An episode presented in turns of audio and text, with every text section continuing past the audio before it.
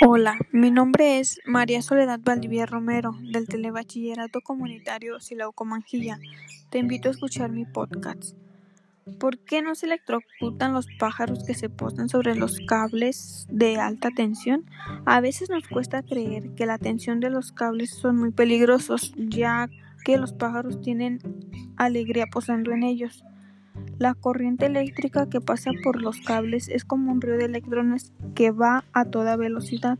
Como el cable es muy buen conductor, no tiene mucha resistencia con el peso de los pájaros. Para que circule la corriente debe haber un camino cerrado para que los electrones puedan ir y volver. Esa vuelta puede ser por otro cable o por la tierra. ¿Qué pasa si alguien toca un cable de alta tensión? Si alguien toca el cable se ofrece un camino hasta el otro cable o hasta el suelo.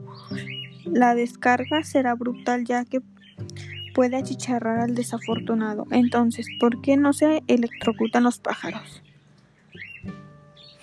Un ave suele ser muy pequeña y tiene posibilidades muy bajas de tocar el cable y la tierra y no entran en contacto con nada más. Si te gustó mi podcast, quédate a ver los siguientes. Gracias por tu atención.